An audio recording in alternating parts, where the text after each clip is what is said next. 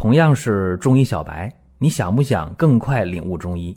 做事情先找到门路很重要，正所谓众妙之门。下面我抛砖引玉，为大家开启中医入门。咱们节目啊又更新了，今天和大家聊啥呀？讲一讲防早泄三件事儿。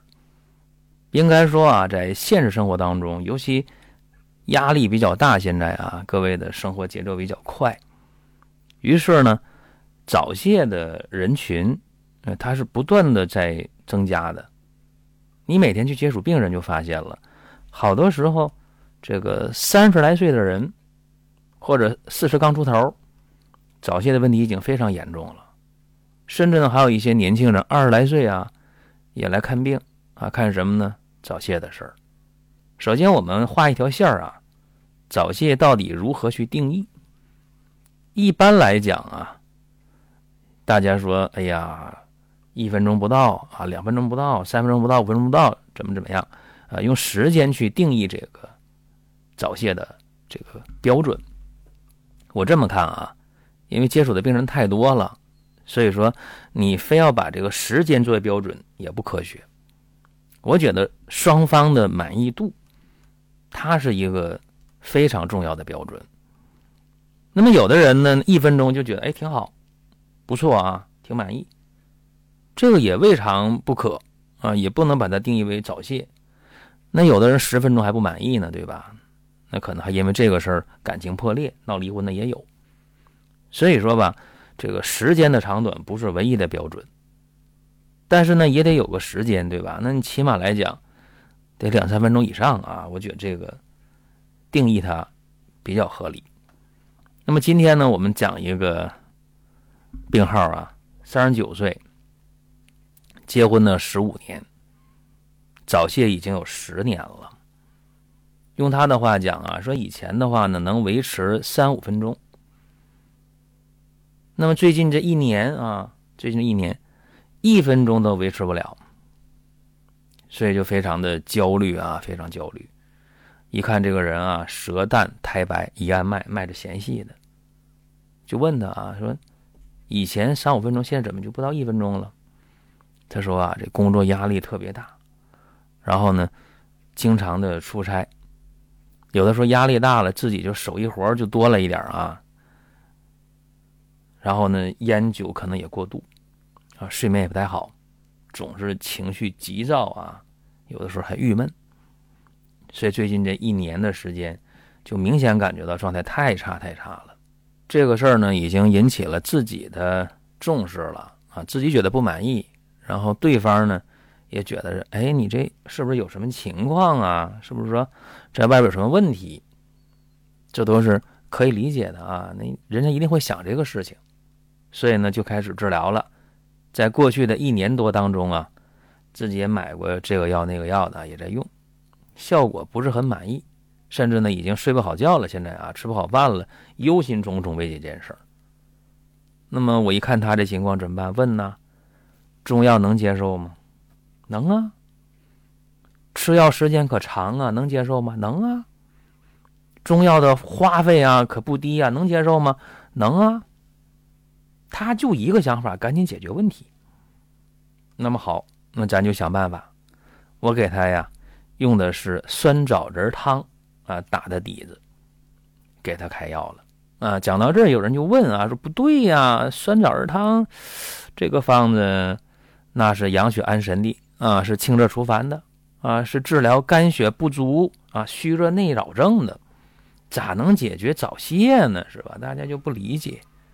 甚至还有些朋友，因为听我这音频的人群当中，这个中医的爱好者非常多，经常翻书的人也不少啊。有人会说，酸枣仁汤这五味药：酸枣仁、知母、茯苓、川芎、甘草，说这个方子解决的是虚烦失眠的人，对吧？这个心慌、心悸不安啊，头晕目眩、口燥咽干的。还是解决这个问题的呀？你怎么能去帮他解决早泄的问题呢？哎，所以就不理解是吧？那我告诉大家啊，像他这个情况，我告诉大家，他就对症。哎，对症那就能用呗，那很简单呐。他也有这个虚热内扰，也有心烦失眠，对不对？啊，他也有这个肝血不足啊，那就用呗。当然得加减变化一些啊。给他这么用的：酸枣仁三十克，知母、川芎、黄柏各十克，茯苓、枸杞子、熟地黄各十五克，淫羊藿十克，党参十五克，黄芪十克。生龙骨、生牡蛎各十五克，覆盆子十克，八戟天十克，给他开了十五副药。这个药在煎的时候啊，生龙骨、生牡蛎要先煎半小时，然后再下其他的药，煎三次，药汁混一起，然后一天呢分三次去喝。十五天一疗程，各位想想这副药可不便宜啊！酸枣仁三十克多少钱呢？五六十块对吧？五六十块钱了。整个一副要一百多呢，一百多块钱，十五天就一千五是吧？结果呢，二诊这十五天以后回来了，特别高兴啊！他说最近呢能达到五分钟了。哎，我说你可戒房事啊，节制房事，然后呢把这手艺活的戒除了。另外呢，我要求你每天十点钟之前上床睡觉。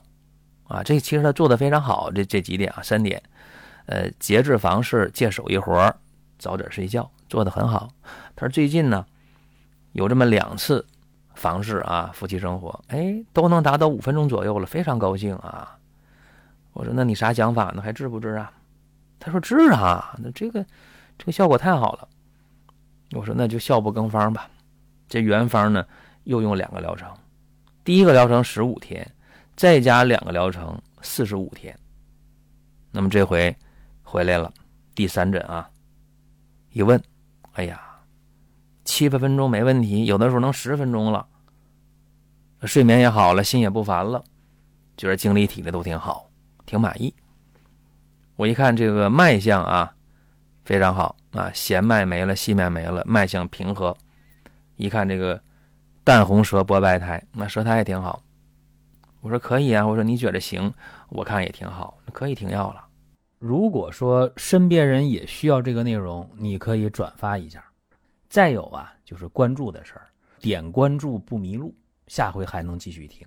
另外，大家可以关注一个公众号，叫“光明远”，阳光的光，明天的明，永远的远。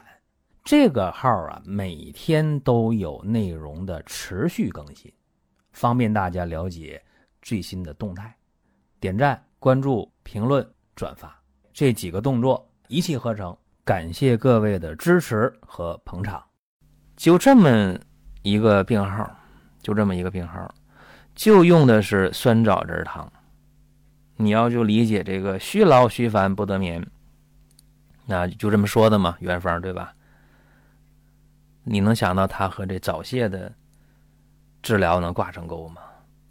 这个方啊，其实它是心肝肾一起调的，对吧？心肝肾一起调，而这个方有清有补有涩，清补涩并举，心肝肾并调，哎，所以它和早泄的这个病理基础啊，它非常非常的吻合。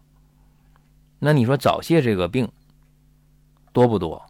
发病人非常多。刚才我说，现代人精神压力大，对吧？生活节奏快，饮食不规律。生活不规律，这都是早泄的重要的发病的因素。再一个，现在很多人早早的精关就泄了，是吧？好多人现在十来岁啊，十几岁就已经有这个性生活了，就非常多啊。所以说，精关不顾的也太多了。那你用现代的医学解释，啥叫早泄呀？